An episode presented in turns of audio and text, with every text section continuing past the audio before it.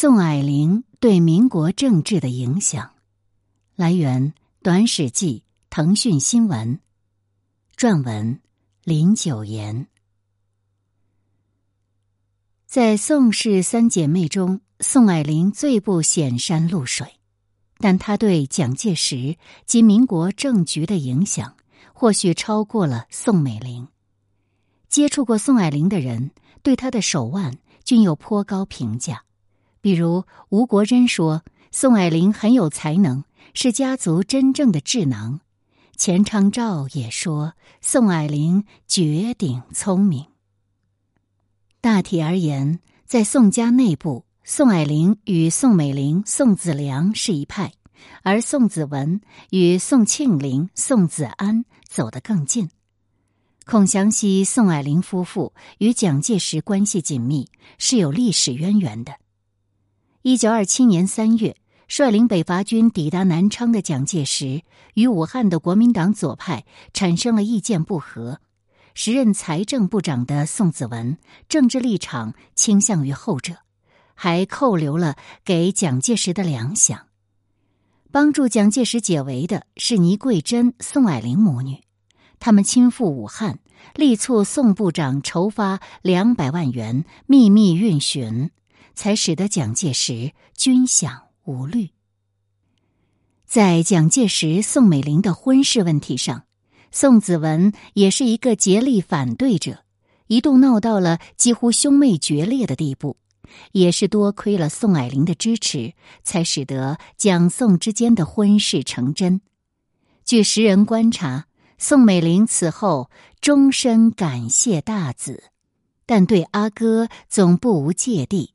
而蒋对宋子文留意不愉快印象，造成蒋孔接近、蒋宋局语的根苗。宋子文与宋霭龄夫妇的关系始终是相当紧张。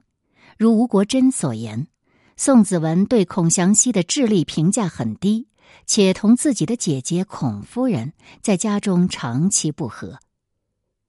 宋霭龄很善于将自己在家族内部的影响力变现为具体的政治利益。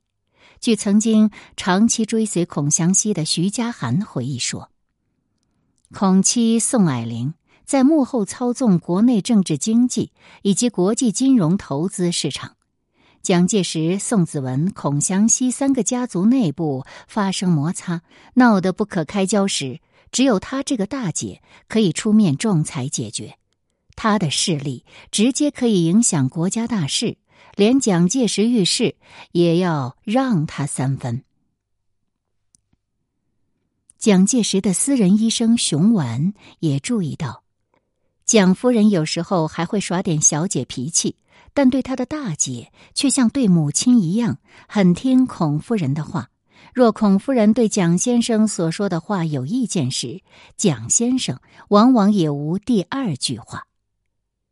一九三三年，孔祥熙代替宋子文出任中央银行总裁、财政部长。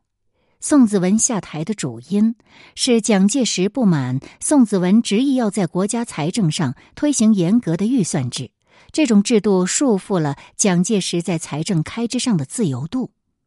而孔祥熙的上台，则与宋霭龄的活动有直接关系，如吴国桢所言。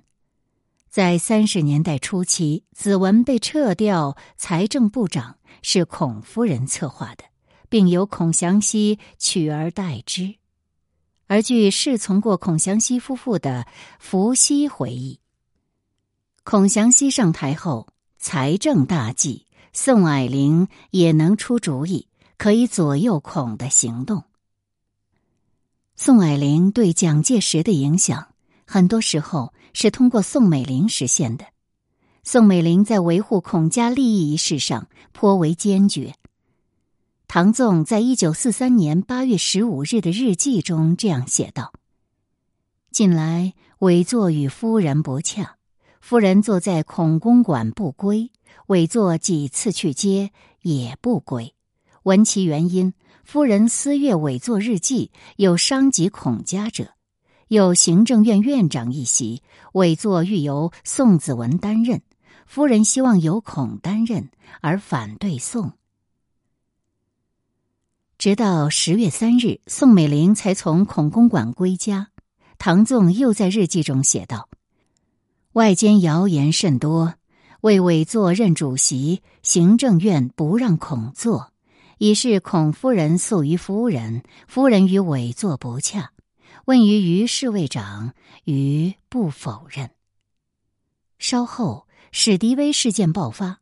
再次给了宋霭龄驱逐宋子文、扶植孔祥熙的机会。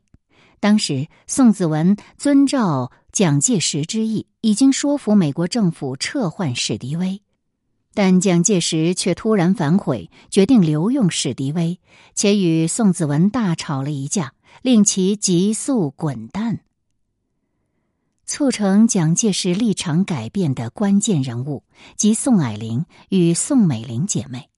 据史迪威日记，蒋介石与宋子文商量撤换史迪威一事，被宋霭龄、宋美龄获知后，宋霭龄当面指责了花生米。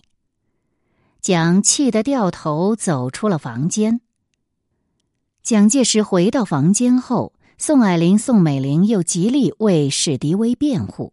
最后，在两姐妹的监测下，史迪威配合演了一出悔过戏，获得了蒋介石的谅解。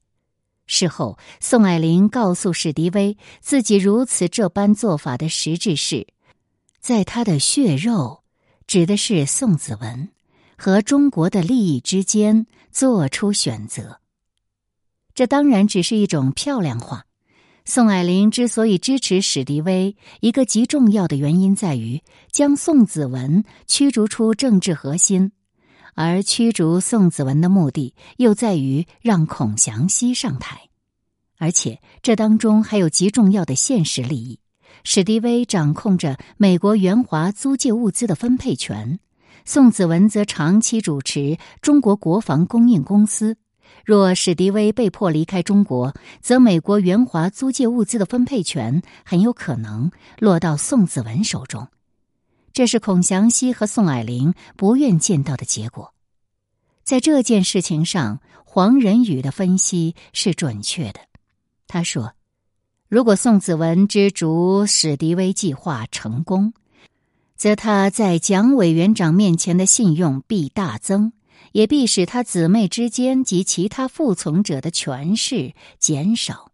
所以，史迪威必须留着。”此番风波使得史迪威被驱逐出中国的时间整整推迟了一年，而在这一年间，史迪威主要做了三件事情：一、谋划夺取全部中国抗战军队的指挥权；二、对陈纳德领导第十四航空队的援华行动进行控制，比如拒绝提供充足的油料给第十四航空队去援助衡阳的中国守军。三，介入华南分离运动，煽动鼓励包括薛岳、龙云等人在内南方八省军阀推翻重庆国民政府，成立新的西南联防政府。史迪威参与后两件事的目的，均旨在促成第一件事，而这些事情对中国抗战造成了极大伤害。在宋霭龄看来。巩固、扩展孔家权势的最有效手段，莫过于用亲孔派人士包围住蒋介石。为了造成这种包围，宋氏姐妹采取了两种手段：一、打击排斥蒋介石所信任的艳孔派人士。戴笠与宋子文是艳孔派人士的代表。戴笠在一九四三年铁面无情查办了林世良案。林世良是中央信托局运输部经理孔祥熙的亲信，自此戴笠与孔祥熙势同水火。此番风波不但造成了蒋介石与宋美龄夫妻间发生巨大裂痕，也使得宋霭龄与宋美龄对戴笠的观感极度恶化。一九四三年九月十日，贝祖仪在致宋子文的电报中如此描述戴笠的处境。孔夫人与宇兄指的是戴笠，情感日恶，此为姬思处更动之原因。蒋夫人返国时，对语亦不相容。闻至今尚未与宇兄谈话，甚至对外宾为政府将令宇兄出国。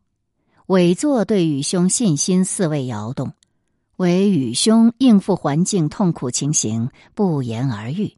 委作亦深感左右为难乎？同为燕孔派人士，宋子文与戴笠关系极好。他接到消息后，立即回电关照贝祖仪，要他对戴笠的生活多加关心。如果戴笠在经济上有困难，可全力帮助，不必再来电请示，即诏书接济，无需先期电告。二，拉拢受蒋介石器重的心腹干将，胡宗南是这类被拉拢人士的代表。据胡宗南之子胡为善披露，宋美龄当年想把孔二小姐孔令伟嫁给我父亲，父亲表面上也不好推辞，暗地里想了很多办法。熊向晖也讲，实际上是宋美龄不是陈立夫托人介绍孔祥熙的二姑娘孔令伟给胡宗南，胡宗南到重庆故意穿士兵衣服。跟宋美龄委托的说媒人说，在抗战期间不谈个人婚姻问题，不结婚，理由是匈奴未灭，何以家为？宋霭龄、宋美龄姐妹欲将孔二小姐嫁给胡宗南一事，发生在一九四四年。胡宗南当时正与叶霞迪恋爱，故婉拒了这桩婚事。于是，在一九四四年七月六日的日记中，胡宗南留下了这样一段意味深长的记载：下午四时，叶见夫人于山洞主席官邸，在会客室时，孔二小姐先出相见，酬答之间颇有感情，盖于与孔令侃颇有友谊也。未及夫人召见，点心后，孔夫人来。恐态度冷落，与前次相见大不同了。未几辞出。日记中提到孔夫人来，孔态度冷落，与前次相见大不同了的缘故呢，就是与胡宗南对婚事的婉拒直接相关。而更意味深长的是，此番婉拒之后。一九四四年八月中旬，重庆政界开始流传两则桃色新闻。一者称戴笠利用自己的学生叶霞迪的美色控制胡宗南；一者称戴笠利用自己的姘头荣太太控制宋子文。且谣言迅速传到了曾在蒋介石侍从室工作的唐纵等人耳中。很显然，这两则桃色谣言的目标非常明确。旨在动摇蒋介石对戴笠、宋子文、胡宗南等艳孔派人士的信任。接下来时间，我们来了解一下在这篇文章下面的评论。序里所，权力阴影下的女人们。作者回复道：“他们不在阴影里，他们在操弄权力。”木勺子老兄，通篇读下来都是在为自己谋取利益，对国家民族起负面作用。新官，宋霭龄爱钱，宋美龄爱权，一点不假。鬼术，没有史迪威，中华民国的抗战不会这么艰难。东皇太一。宋霭龄当年也是孙中山的秘书。唐德刚在作品里面写，当年孙中山日本友人知道娶宋庆龄以后，很吃惊，说：“不是大姐吗？”据说之所以没娶成，就是因为宋霭龄干预孙中山的事太多。如此看来，所言不虚。邵嘉义，窃国者诸侯呀。宋霭龄重金且无情怀，还长得丑。他是中国现代历史上一个能干的丑角。他的心术足以驱动历史的小罗盘。因为时代的缘故，他没有机会站在历史的舞台上，也是可惜了。我不喜欢他，因为他太贪，置家族利益于民众利益、国家利益之上，在西方完成教育，却无西方贵族气质。葛天，蒋介石也够难的，不仅要面对外面的内忧外患。回到家也脱不开权力的游戏，也许只有在梦里，他才能享受片刻的安宁吧。御用，史迪威的无耻由此可见一斑。是不是他知道蒋介石打算换掉他，所以计划对他暗杀？而后来觉得蒋介石原谅他了，就把这个计划取消了。蒋介石的犹豫导致了后面中国军民的重大死伤。